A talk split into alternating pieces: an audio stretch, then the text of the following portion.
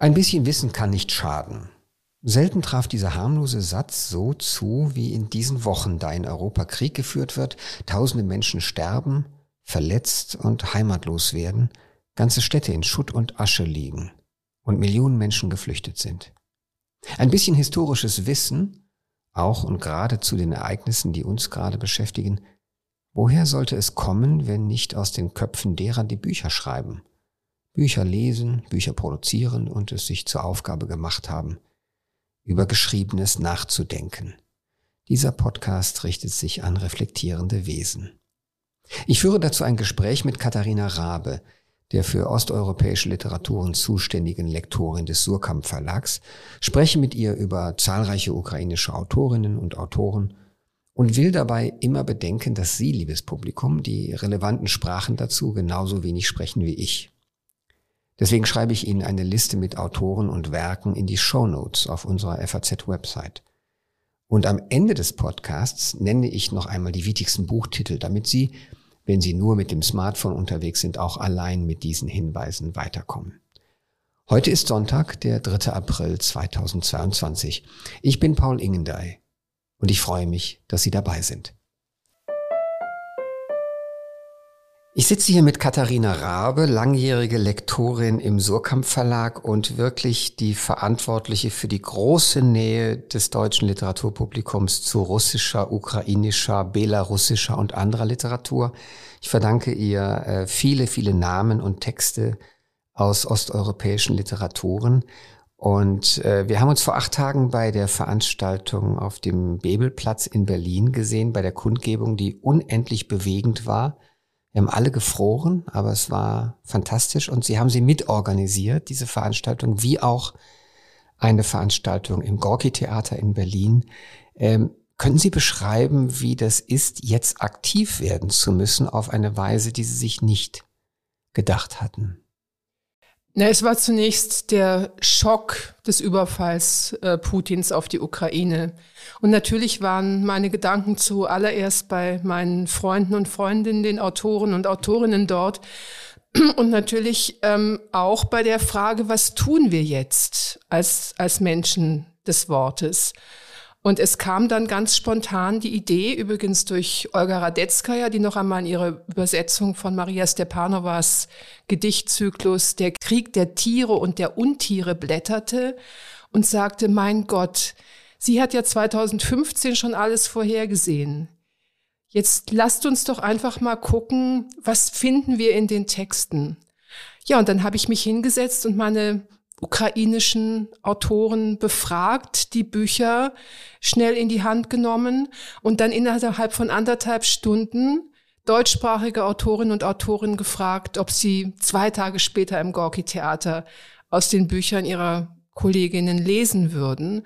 Und dank Johannes Kirsten, dem Chefdramaturgen am Gorki-Theater, der sofort dafür war, haben wir das dann auch in einer, einer großen Kraftanstrengung gestemmt. Also zwei Tage nach Ausbruch des Krieges. Und ich muss sagen, das war unendlich bewegend, diese Texte in diesem neuen Licht zu hören. Die Texte von Juri Andruchowitsch, von Jewgenia Belorusets, von Katerina Mischenko, von Serhii Jadan, aber eben auch von russischen Kolleginnen Maria Stepanova und der mutigen Alisa Ganieva und so weiter. Was halten Sie von der Idee, die so durch die Feuilletons geisterte, die russischen Künstler, Künstlerinnen, die nicht sich distanzieren, auszuschließen von der Aktivität im Kulturleben? Naja, was heißt sich nicht distanzieren? Ähm, Kennen Sie Fälle, wo man kenne, das ein bisschen als Zweifelsfall sehen könnte? Nein, ich habe nie mit Künstler, ich habe Künstler und Autoren gemieden, die den neoimperialen Geist, den man in der russischen Literatur seit etwa 2002, 3, 4 wahrnehmen konnte. Ich habe diese Autoren gemieden. Ich habe sie zur Kenntnis genommen. Ich war erschrocken, als ich im Jahr 2009 sah, wie eine Figur wie Sachar Prilepin mit hunderttausender Auflagen, riesigen Konterfeis in den Moskauer Buchhandlungen prangte und dass dieser Sachar Prilepin, der von seinem ukrainischen Kollegen Serhii Jadan durchaus geschätzt wurde, plötzlich 2014 auf der anderen Seite stand. Sahar Prelepin war ein Propagandist des sogenannten Novorossia-Projektes. Und Sahar Prelepin ist einer, der im Donbass gekämpft hat mit einem Regiment. Er wurde ein physischer Feind seines Kollegen Serhii Jadan. Und mhm. das Seltsame war, dass man das 2009 in dieser neo-sowjetischen Heldenliteratur schon wahrnehmen konnte. Das ist interessant. Das heißt, dass man es eigentlich recht eindeutig sehen kann, früh sehen konnte und dann auch seine Schlussfolgerungen ziehen konnte. Und dass diese Cancel-Geschichten, die wir in den letzten Wochen erlebt haben, zum Teil auch aus dem Übersehen von Indizien bestanden haben müssen. Aus frühen Zeichen, die man nicht gelesen hat. Naja, ich glaube, man hat die Zeichen gelesen und ähm, wir haben ja jetzt keine reichhaltige russische Gegenwartsliteratur, die, von der man sich distanzieren müsste. Das möchte ich mal klar sagen. Es ist, wir haben keinen Valeri Gergiev im Literaturleben.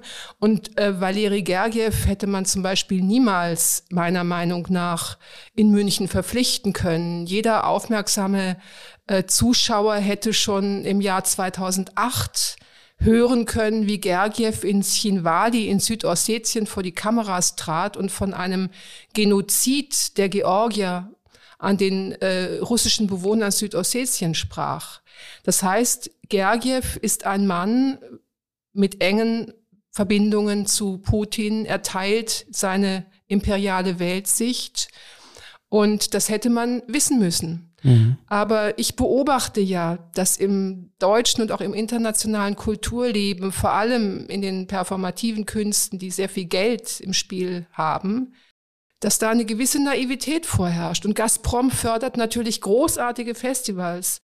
Und jeder, der mal in Russland war und diese neuen Musikfestivals besucht hat, sei es in Perm oder auch die Weißen Nächte in Petersburg und so weiter, man schwimmt in Kultur, man hat Geld dafür, aber dieses Geld ist schmutzig.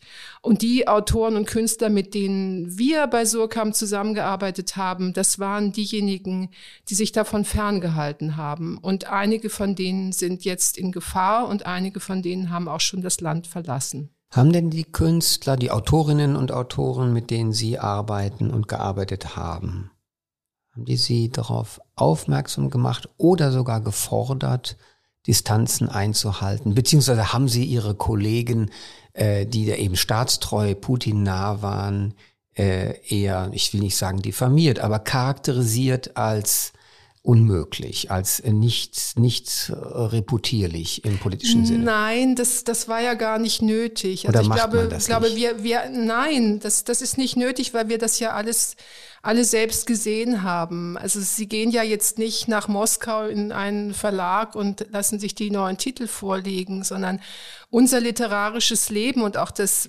das Suchen nach neuen Stimmen, ähm, der Kontakt mit den vielen Übersetzern, äh, mit den Veranstaltern, ähm, auch mit denjenigen, die sich als Journalisten, auch als Historiker, als Politologen mit Russland beschäftigen, also mit diesem Land, das wir ja eigentlich lieben und dessen Kultur mir jedenfalls immer sehr, sehr nah war und auch bis heute noch nah ist. Wir haben das ja gesehen, was dort geschieht. Wir haben ja gesehen, wie, wie ein Mann, der aus dem Geheimdienst kommt, äh, sich diese, diese Literatur quasi als, als Ressource unterwirft. Also die äh, Russland importiert ja nicht nur Öl und Gas, sondern Russland importiert auch seine große Musik und seine, sein Ballett und seine Literatur und die letzten Jahre auf der Frankfurter Buchmesse, ähm, es war albtraumhaft, diesen russischen Staatsstand zu sehen und auch zu, zu, zu, zu spüren, wie, ähm, große Schriftsteller, Pushkin, Lermontov, all die, die, die diese fürchterliche russische Seele beschworen haben, wie uns die verkauft wurden, wirklich als kulturelle Ressource, als ein als ein integraler Bestandteil des großen nationalen russischen Projekts. Und niemand, also ich spreche jetzt immer von uns, das ist sehr unlauter, ich möchte nur von mir sprechen und von meinen Freunden, Freundinnen in den Verlagen. Ähm, wir haben uns immer sehr der Zivilgesellschaft, den zivilgesellschaftlichen Akteuren zugehörig gefühlt. Wir hatten sehr viel mit Memorial zu tun. Wir hatten mit, mit Menschen wie Boris Dubin oder Lev Gutkov, die als Sozi Soziologen ähm, die Neo totalitären Strukturen, die sich bildeten seit dem Machtantritt Putins, mhm. die das beschrieben haben, mit denen hatten wir zu tun. Ich habe Bücher über den Tschetschenienkrieg gemacht. Ich habe einen Autor, Michael Ricklin, der ein Buch nach dem anderen geschrieben hat über die sogenannte gelenkte Demokratie. Und ich muss auch sagen, ähm, in den Nullerjahren habe ich die spannende Literatur aus diesem Teil Osteuropas nicht in Russland, sondern in der Ukraine gefunden. Dazu komme ich jetzt. Meine Frage ist nämlich, wie könnten Sie durch äh, jahrelange Textkenntnis gewappnet dafür eine Unterscheidung treffen im Temperament, im Charakter, in der Art des Erzählens zwischen russischer und ukrainischer Literatur, bedenkend, dass zwischen den beiden natürlich größte Nähen und Überlappungen stattfinden, ja, durch Kultur, durch Sprache. Naja, wir waren erstmal gar nicht gut vorbereitet. Ähm, Ukrainisch ist eine ganz andere Sprache als Russisch. Also wer Russisch äh, gut kann und Polnisch gut kann, wird das Ukrainische schnell lernen. Aber jemand, die mit Mühe und Not Russisch gelernt hat, wie ich, die musste mit Ukrainisch ganz neu anfangen. Und als ich damit begann, mich überhaupt mit ukrainischer Literatur zu beschäftigen, gab es gar keine Wörterbücher, gab es auch gar keine Grammatiken. Das heißt, diese Sprache existierte in unserer deutschen Welt gar nicht, anders als in Polen. Und die ersten Informationen über die sehr aufregende, verspielte, karnevaleske, ähm, geradezu bilderstürmerische ukrainische Literatur erreichte mich über Polen. Denn die polnisch-ukrainischen Beziehungen sind traditionell sehr eng. Und es gab äh, ganze Übersetzerdynastien aus Lemberger Zeiten noch, äh, die dafür gesorgt haben, dass eine Autorin wie Oksana Sabuschko oder ein Autor wie Juri Andruchowitsch nicht 10, 15 Jahre lang äh, übersehen wurden.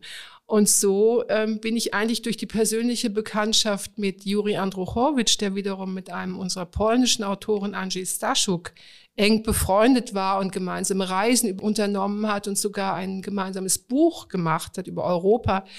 Ich bin durch, durch diesen polnischen Weg äh, zu, zu Juri Andruchowitsch gekommen. Und äh, das erste Buch, das wir dann machten, war auch eher ein Buch, das aus Fragen meinerseits bestand. Also er hat, In welchem Sinne äh, Fragen? Er hatte, er hatte Essays geschrieben, beziehungsweise meine polnische Verlagskollegin Monika Schneidermann hatte ein Bändchen gemacht, Das letzte Territorium. Und das waren äh, sehr heterogene Texte, die zum Teil von Galizien handelten oder von Tschernobyl oder von so einer phantasmagorischen Idee, dass das Karpatenbecken ein ausgestorbenes Meer war. Und es hatte auch ein, es, es war, da auch ein Text, äh, Germaschka, über den das Weggehen aus der Ukraine. Dass die Ukraine ich kann mich übrigens an das Buch erinnern. Es hatte einen unendlichen Charme und hat eigentlich was, äh, ich weiß nicht, ob die Verkaufszahlen das spiegeln, aber der Zauber, den es ausübt auf jemanden, der an Osteuropa interessiert ist, hier ist unbekanntes Territorium. Hier gibt es unendlich viel zu entdecken und hier sieht die Welt, wie bei Staszuk ja oft zu lesen auch, dem Polen, der ja auch auf dem Dorf wohnt, der wohnt ja draußen in der Provinz. Hier ist die Welt ganz anders, als ihr euch vorstellen könnt. Es war ein, ein, ein Türöffner, dieses Buch. Welches Jahr und war das nochmal? Das war 2003, 2002 oder 2003 und es war auch ein Wunder der Rezeption alle haben dieses äh, Büchlein gleichzeitig gelesen und es für sich entdeckt. Und Sie werden es nicht glauben, aber es ist in der siebten Auflage. Fantastisch. Ja. Und damit war mit einem Buch, das im Buchhandel denkbar äh, unbeliebt ist, nichts schlimmer als eine, eine Sammlung von, mhm. von Essays. Dieses Buch war ein Reiseführer, es war eine kulturelle Exploration, es bot sehr viele An Anknüpfungspunkte. Jüdische Geschichte, Tschernobyl, alles Mögliche. Sie hatten ein Element schon genannt bei der ukrainischen Literatur, dieses gerade, was jetzt bei Juri Andruchowitsch typisch ist. Ja, das hat etwas mit Fabulieren zu tun, überbordende Fantasie, verschiedene Genres, die er mischt, große Gelehrsamkeit, die aber spielerisch daherkommt. Und wir hatten vor wenigen Wochen in der Zeitung, in der FAZ, ein langes Interview mit ihm, in dem er irre Sachen gesagt hat, darunter auch, dass er eben, äh, wenn es drauf ankommt, auch als Partisan kämpfen würde. Also da ist, da verbindet sich große Kreativität mit großer Tapferkeit. Und das haben wir doch bei einigen dieser Autoren jetzt in den letzten Wochen gehört.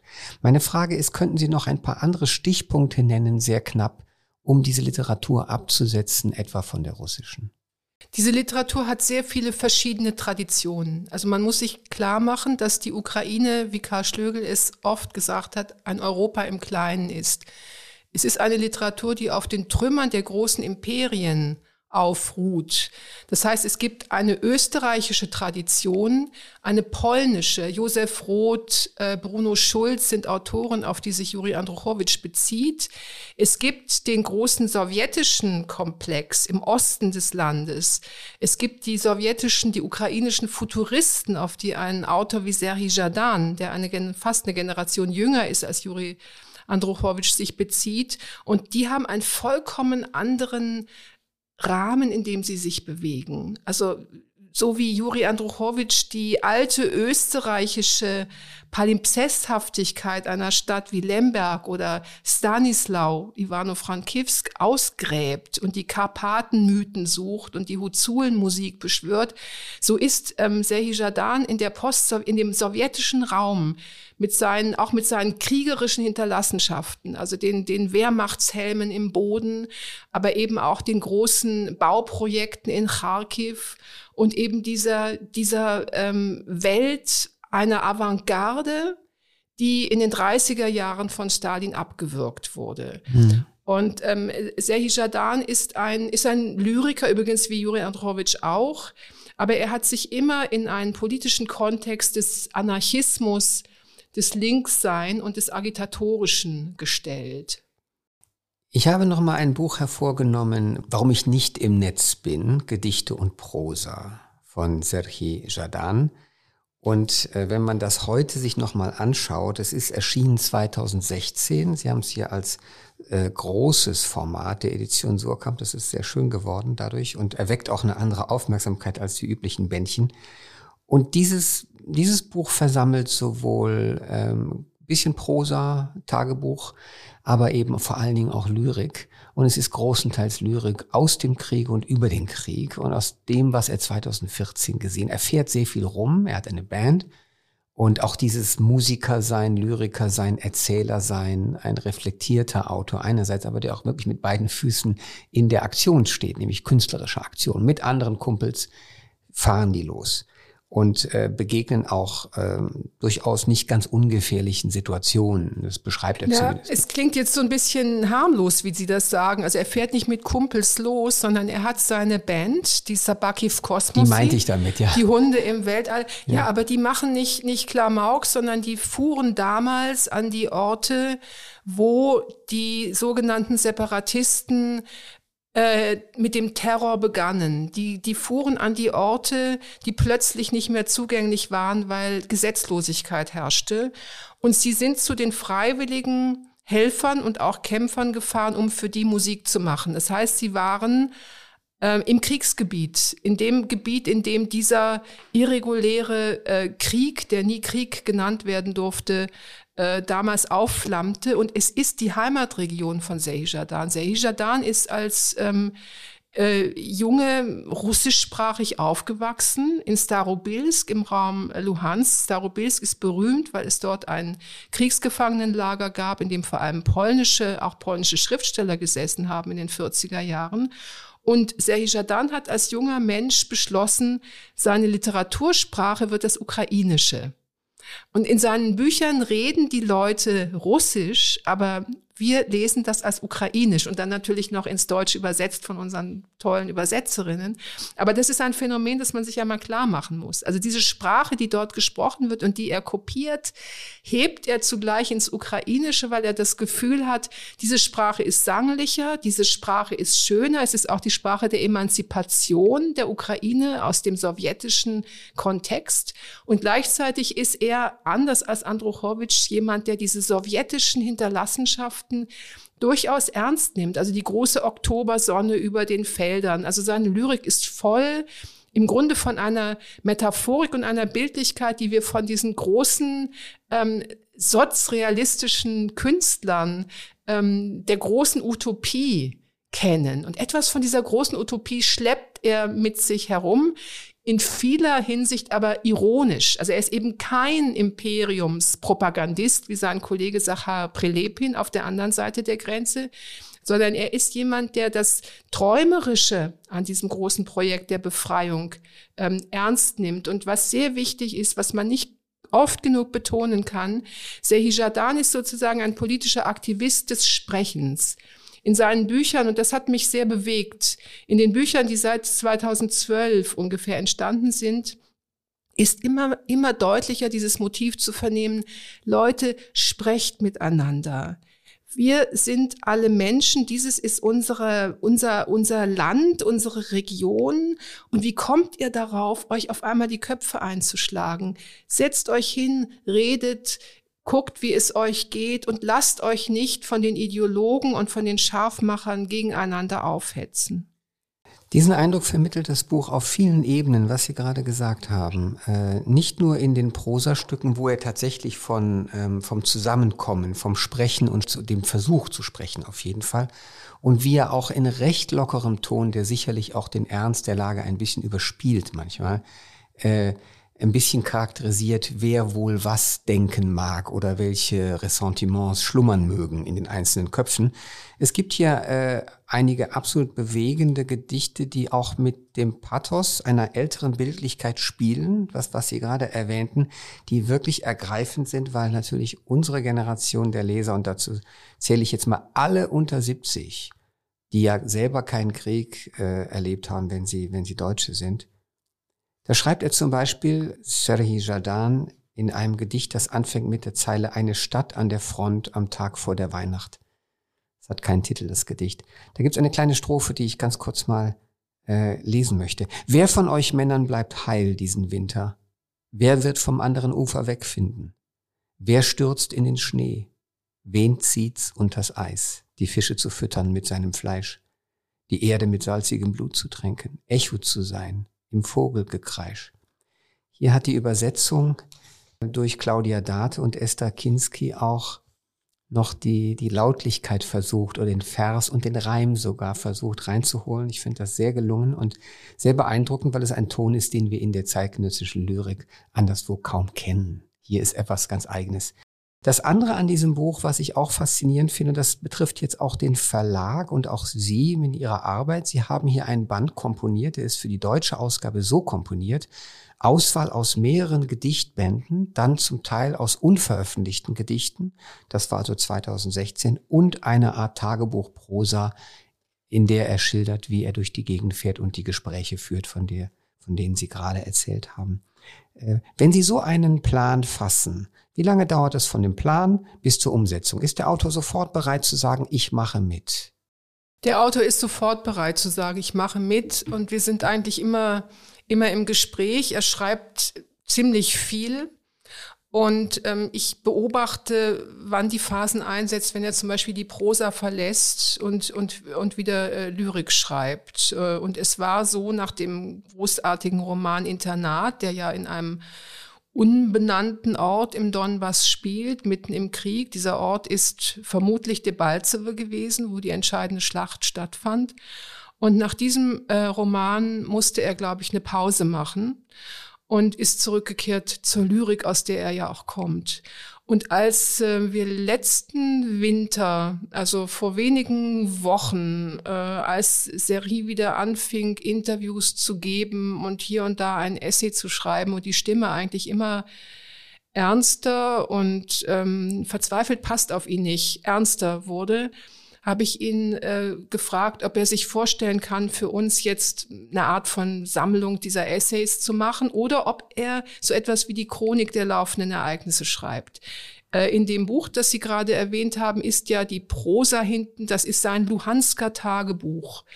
Und das Luhansker Tagebuch hat er zum Teil auf Facebook veröffentlicht und zum Teil dann für den Druck nochmal neu bearbeitet. Aber es ist bei uns sozusagen Usus, dass wir immer versuchen, solche Mischformen zu finden. Und der, der letzte Band, jüngste Band, äh, Antenne, der vor zwei Jahren, 2020 erschien, da hat er zum Beispiel einen in der Originalausgabe nicht vorhandenen Prosatext über den Tod seines Vaters geschrieben, der sehr berührend ist und der einem auch den Eindruck gibt, eine Epoche geht zu Ende. Und äh, bei Sehi Jadan sind diese Zeichen sehr klar, auch wenn ich niemals so weit gehen würde wie die Leute, die äh, dieses solche Cassandra-Projekte lieben. Ich würde niemals so weit gehen zu sagen, ja, die haben das alles vorausgeahnt. Nein, sie haben einfach genau beschrieben.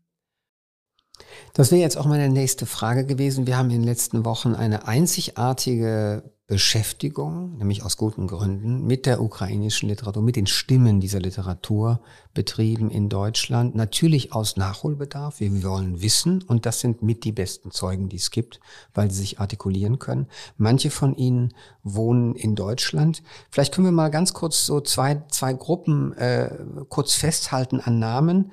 Äh, mir ist jetzt hier aufgefallen natürlich, dass also Serhii Jadan, den Sie gerade genannt haben, Juri Androchowitsch äh, und Oksana Sabuschko, ähm, die sind noch da beziehungsweise sind in Gefahr und müssen woanders hingehen in ihrem Land, sind aber noch nicht ausgewandert, sind noch nicht geflohen.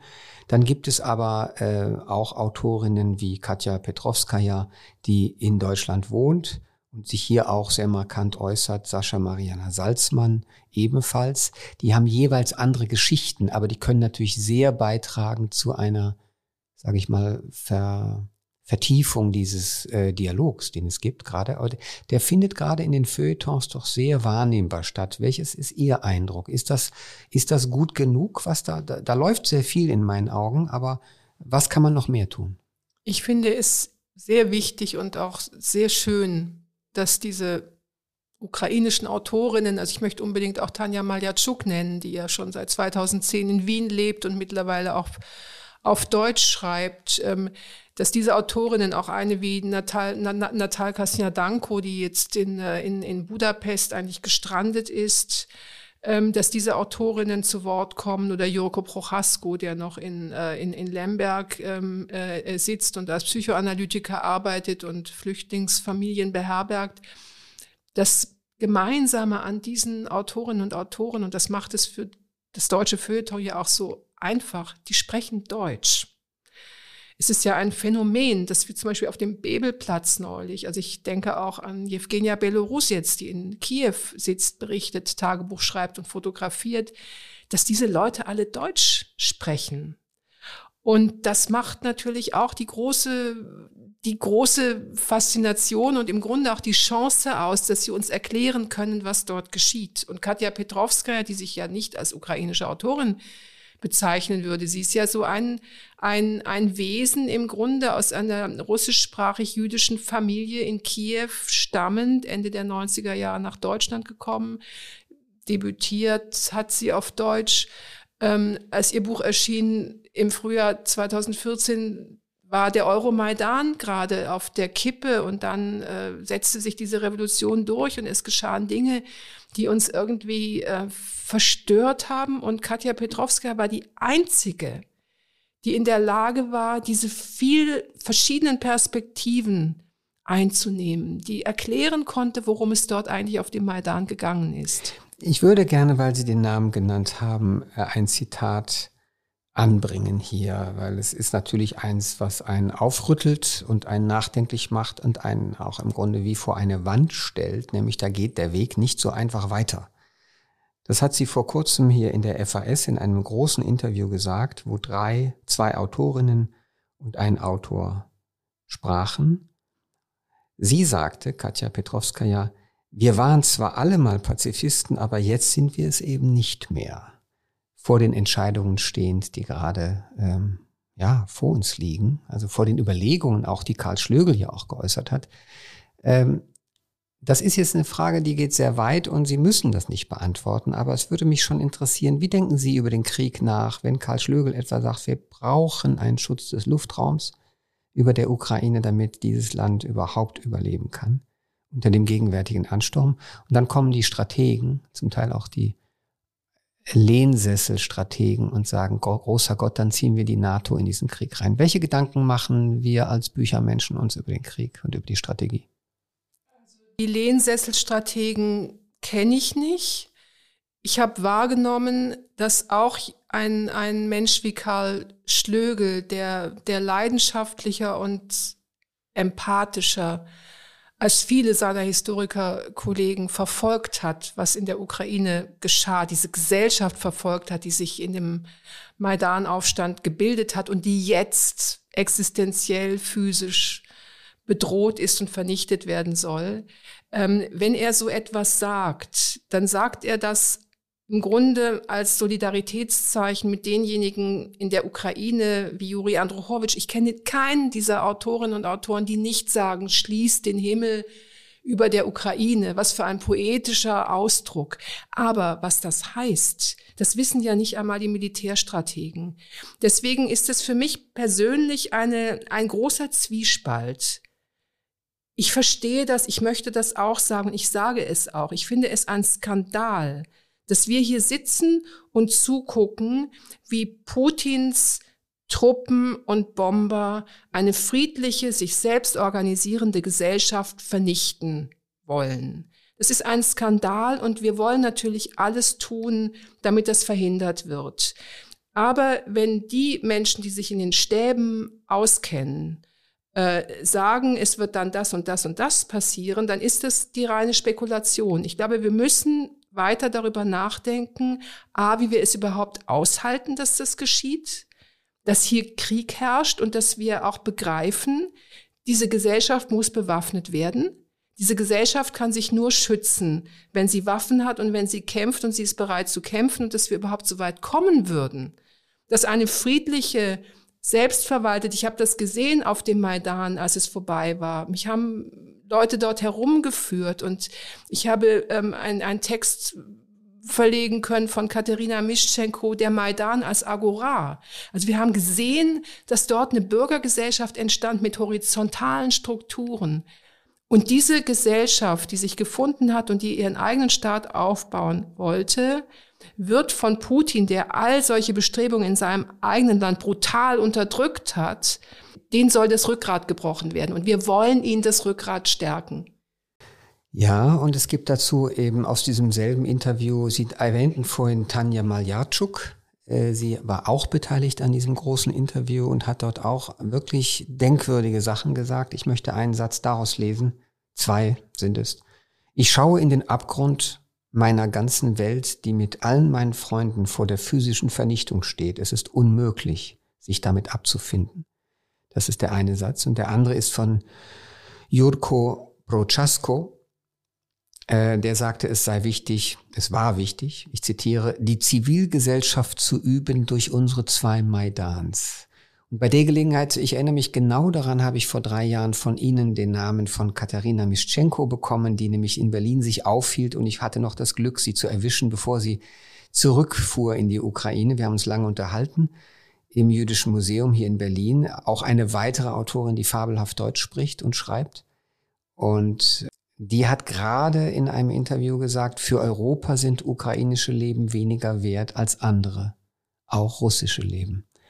Und äh, solche Sätze fallen natürlich sehr, sehr tief. Ich war jetzt verblüfft von aus den letzten 14 Tagen ähm, das Gefühl zu bekommen, wie tapfer auf der einen Seite die, all diese Künstler und Künstlerinnen reden, wie sie, wie sie Haltung zeigen, wie vielfältig auch die Annahmen sind über das, was passieren wird, wie absolut anrührend, wie sehr sie uns aber auch daran erinnern, welche Verantwortung wir tragen, wenn wir der Geschichte eingedenk sind. Denn das ist ja dann doch eine Sache. Die Ukraine ist ein Europa im Kleinen oder Europa eine Ukraine im Großen.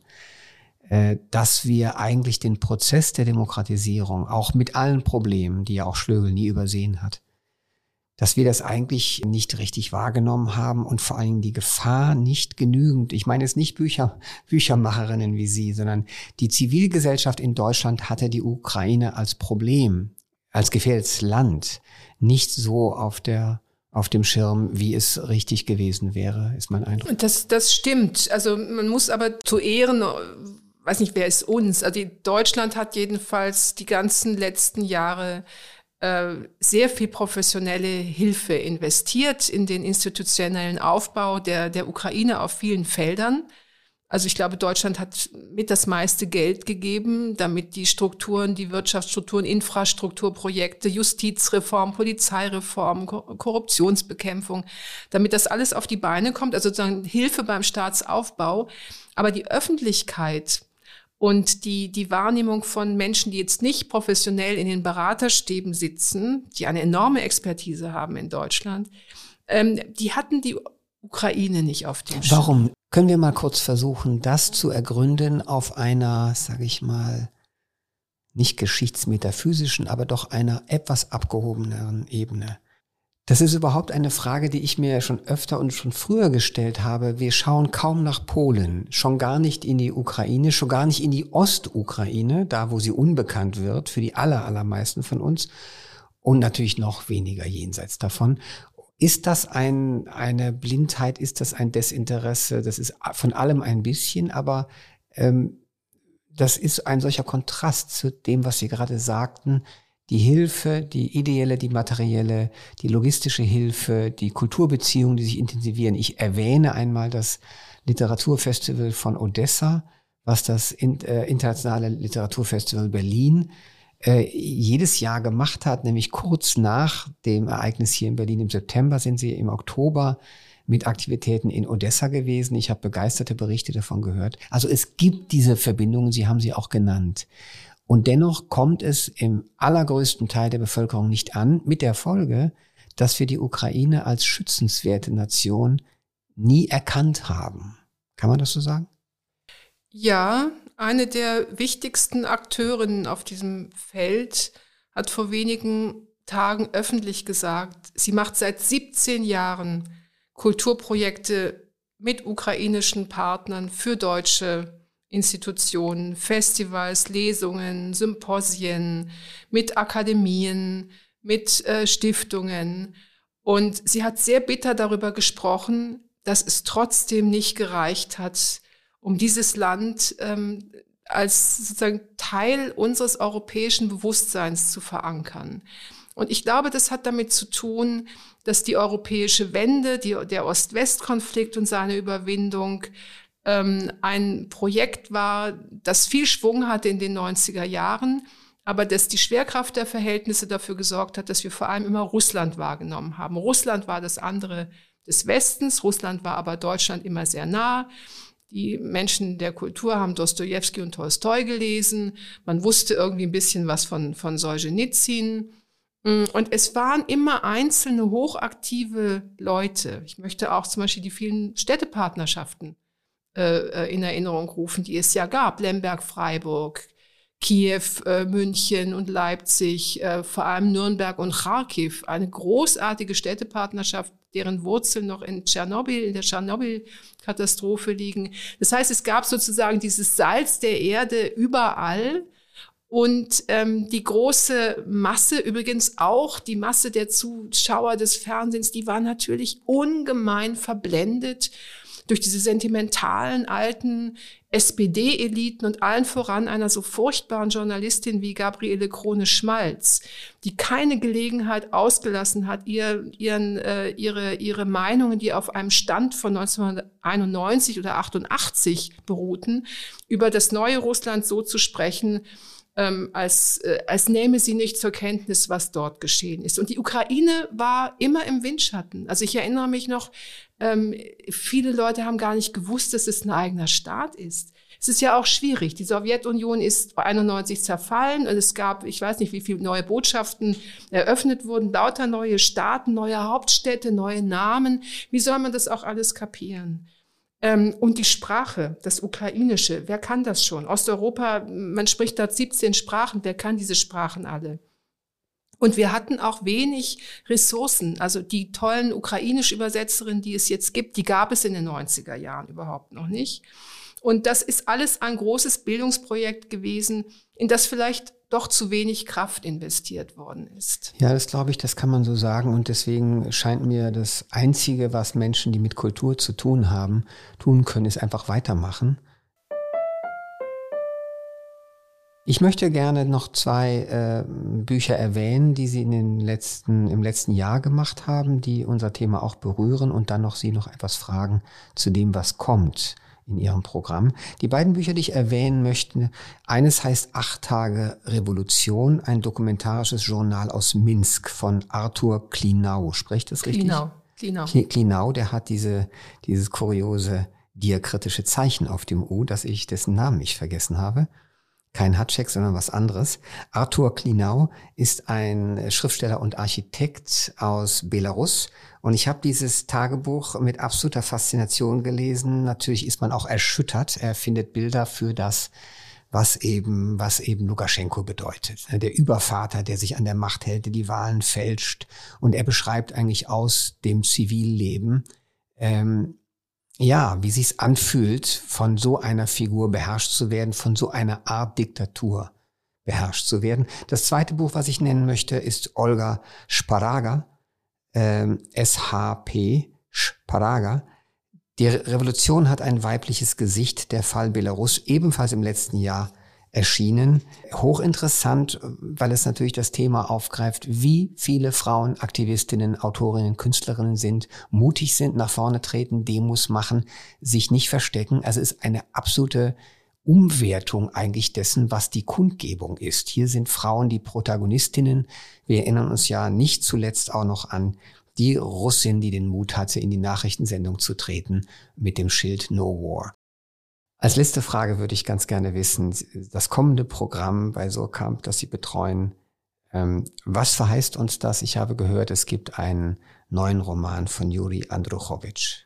Ja, der neue Roman ist wirklich ein neuer Roman, weil es seit, ich glaube, über 15 Jahren so ein Werk nicht mehr von ihm gegeben hat. Das ist ein großer Wurf. Es ist ein Buch über einen sogenannten Barrikadenpianisten, der in einer ungenannten Revolution, in einer ungenannten postsowjetischen Stadt ähm, mitgetan hat und dann fliehen muss, weil die Revolution niedergeschlagen wird. Und er jobbt, äh, heuert an in einem Schweizer Hotel als Pianist. Und wer sitzt ihm eines Abends gegenüber? Der Diktator seines ehemaligen Landes. Und er nimmt ein Ei, knallt es ihm an den Kopf und der Diktator stirbt. Und er kommt in den Knast und nachdem er entlassen ist, flieht er in die Karpaten und dort ist ihm ein unbekannter Geheimdienst auf den Spuren und er muss mit seiner Geliebten und mit dem Raben Edgar wie verschwinden. Viel, wie viel spoilen Sie jetzt eigentlich hier? Das ist alles, äh, alles, alles noch äh, vor, alles, äh, aus dem Präludium oder? Das wie? ist alles der, der Inhalt des Romans, aber natürlich ist dieser skurrile Plot nicht die Hauptsache, sondern die Hauptsache ist, und das, darin ist es ein richtiger großer Andruchowitsch.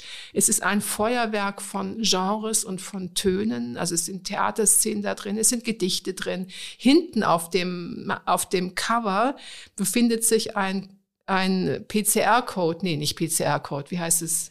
QR. Ein QR, ein QR-Code und da kann man alle Musikstücke runterladen, die in diesem Radio Nacht gespielt werden. Denn Radio Nacht, dieser Mann übrigens heißt ja Josip Brodsky, und jeder, jede Leserin hört da Josef Roth, Lev Trotzki, Josef Brodsky und so weiter. Da ist schon, da steckt schon der ganze Andruchowitsch drin in diesem, in diesem Spiel.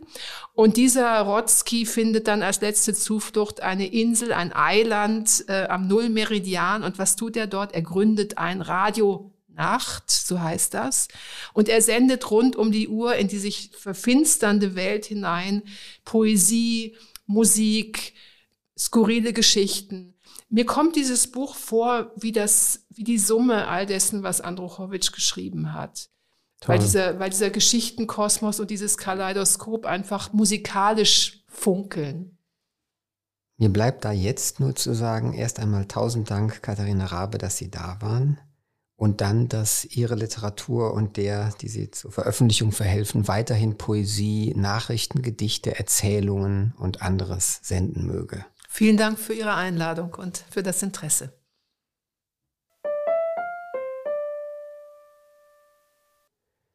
Das Gespräch mit Katharina Rabe habe ich vor 14 Tagen hier in Berlin geführt. Inzwischen ist sie in Kalifornien, wo sie morgen an einer Veranstaltung des Instituts für slawische Sprachen und Literaturen an der University of California in Berkeley teilnimmt. Dabei ist auch die russische Schriftstellerin Maria Stepanova. Den Veranstaltern geht es darum, durch Lesungen und Diskussionen, ich zitiere, die Würde der Literatur in Zeiten des Krieges zu verteidigen.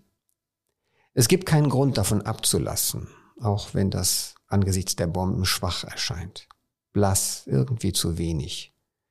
Aber wer sich nur vor Augen hält, was Putins Imperiumsideologie wirklich will, nämlich den Raum für Freiheit, Demokratie und Selbstbestimmtheit einzuengen, nämlich Widerständigkeit und Heterogenität zu vernichten, dem wird einleuchten, dass jede Opposition, jede Gegenwehr beim Denken selbst beginnt und damit bei Gedichten und Büchern. Ich habe dann noch einmal mit Katharina Rabe telefoniert, um sie zu fragen, was sich in den letzten 14 Tagen getan hat und wie es ihren Autoren in der Ukraine geht. Bei ihr war es 8 Uhr morgens, bei mir 17 Uhr am Nachmittag. Katharina Mischenko, so erzählte mir Katharina Rabe, Katharina Mischenko, die mit ihrem kleinen Sohn vor Wochen aus Kiew in den Westen der Ukraine geflohen war, ist inzwischen in Berlin am Wissenschaftskolleg. Von den anderen Autoren ist bisher nichts Schlimmes bekannt, wenn man mal davon absieht, dass Serhii Jadan beschossen wurde. Er hält sich in Charkiw auf. Und hier noch einmal, wie versprochen, einige der genannten Bücher, Buchtitel zum leichteren Mitschreiben oder leichteren Wiederfinden – das letzte Territorium, das sind die Essays von Juri Androchowitsch aus dem Jahre 2003, über die wir vorhin ausführlich gesprochen haben. Euromaidan, was in der Ukraine auf dem Spiel steht, ebenfalls herausgegeben von Juri Androchowitsch und mit einem Fotoessay von Jewgenia Belorusets. Das ist aus dem Jahr 2014 unmittelbar nach der Annexion der Krim. Die Beiträge sind ein Who's Who der heutigen Debatte übrigens. Kurze Zeit später, 2015, erschien der Band Testfall Ukraine, Europa und seine Werte, herausgegeben von Katharina Rabe und Karl Sapper. Und dafür gilt Ähnliches wie für den zuvor genannten Band. Warum ich nicht im Netz bin, das sind Gedichte und Prosa von Serhi Jadan, über die wir vorhin gesprochen haben, aus dem Jahre 2016, leider immer noch sehr gültig. Und dann habe ich noch erwähnt Acht Tage Revolution von Arthur Klinau, dem Belarussen aus dem Jahre 2021. Da geht es generell natürlich um die politische Schieflage in den angrenzenden Ländern und natürlich den Blick überhaupt Osteuropäer, Belarussen, Polen und so weiter auf die Lage in der Ukraine. Im selben Kontext, in einem weiteren Kontext würde ich noch nennen, auf jeden Fall äh, das Vilnius-Buch. Vilnius heißt es, eine Stadt in Europa, aus dem Jahre 2006 schon des Dichters Thomas Wenzlow der in hohem Alter jetzt wieder in Vilnius lebt, aber auch eine ganze Weile in den USA gelehrt hat. Der im letzten Jahr verstorbene Pole Adam Zagajewski, ein großer Lyriker, wunderbarer Essayist, hat ein Band seiner Essays mit dem Titel Verteidigung der Leidenschaft und darin gibt es einen Essay über Lemberg, die Stadt, in der er geboren wurde und aus der er als Kind weggebracht wurde von seinen Eltern. Er hat sie ganz spät wiedergesehen und davon sehr schön erzählt. Lemberg ist auch das Thema eines Buches von Lutz C. Klevemann. Lemberg, die vergessene Mitte Europas aus dem Jahre 2017. Das ist deswegen interessant, weil das natürlich mit dem Wissen um 2014 und den Euromaidan geschrieben ist. Und es ist im Grunde ein Spaziergang, ein historischer Spaziergang, ein kultureller Spaziergang durch Lemberg und eine neue Sicht mit eben diesem, ja, mit der Annexion der Krim im Hinterkopf und auch sehr zugänglich geschrieben. Was man dazu wissen sollte, ist, dass äh, der Name der Stadt Lemberg, ein deutscher Name, ja nur für einen kleinen Teil des Jahrhunderts galt, des 20. Jahrhunderts. Später hieß sie Lwów mit Akzent im Polnischen, Lwów, wenn ich es gut ausspreche, im Russischen ohne Akzent und Lviv im Ukrainischen. Und das ist heute Lemberg, Lviv. Diese Titel nenne ich auch, um einen größeren Kontext anzuzeigen, denn das osteuropäische Thema im allerweitesten Sinne hat seit 1989 eine große Verschiebung und Veränderung erfahren. Wir sehen heute Dinge einfach ganz anders durch geöffnete Archive, neue Erkenntnisse und neue Zusammenhänge. Hier möchte ich noch einmal auf den Band ähm, Testfall Ukraine hinweisen, den ich gerade genannt habe, Europa und seine Werte aus dem Jahre 2015. Darin findet sich ein Aufsatz des großartigen Historikers Karl Schlögel, der dort freimütig bekennt, wie in seinem Werdegang, seinem akademischen Werdegang die Ukraine kaum eine Rolle gespielt habe, weil er sie immer durch entweder russländische oder sowjetische Augen auch in der Geschichtsschreibung gesehen hat. Das ist ein absolut hellsichtiger Essay, der eigenes Versäumnis erklärt, auch biografisch erklärt. Und das gilt natürlich für ganz viele von uns. Wir nehmen gerade Lektionen durch, Nachhilfeunterricht in Geschichte. Und ich glaube, wir müssen die Ukraine als Land, als Kultur neu sehen lernen, überhaupt erst sehen lernen. Das ist das zweitgrößte Land in Europa und wir hatten es eigentlich nicht auf der Karte. Das kann man, glaube ich, sagen. Das hat sich vor acht Jahren geändert, aber die damaligen Warnungen und die damaligen Analysen, es gab einige sehr scharfsinnige und hellsichtige, sind von der großen Mehrheit nicht beachtet worden. Einige haben schon damals gesehen, dass damit eine Zeitenwende eintritt mit der Annexion der Krim und mit Putins Aggression. Die Bücher, über die wir heute gesprochen haben, reflektieren das zu einem großen Teil. Wir haben noch etwas für Sie. Karl-Ove Knausgård hat ein neues Buch geschrieben.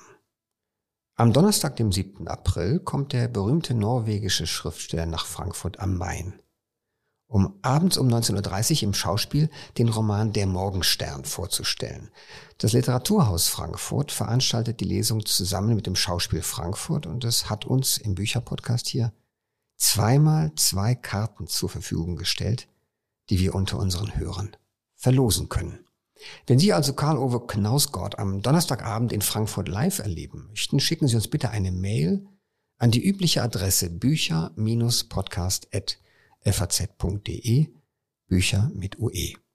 Wer uns als erstes und als zweites schreibt, findet auf seinen Namen je zwei Tickets am Ehrenkartentisch im Schauspielfoyer. Dazu benachrichtigen wir Sie natürlich recht schnell. Die gerade genannte E-Mail-Adresse gilt auch für Kommentare aller Art, die Sie uns zukommen lassen möchten. Wir freuen uns darüber. Am nächsten Sonntag gibt es hier im Bücherpodcast eine Sonderfolge aus dem Literaturhaus Frankfurt nämlich eine Lesung mit Monika Helfer und Michael Köhlmeier. In 14 Tagen ist dann wieder der Kollege Kai Spanke mit Sachbüchern dran. Und wir hören uns wieder, wenn Sie mögen, am 1. Mai. Bis dahin, machen Sie es gut.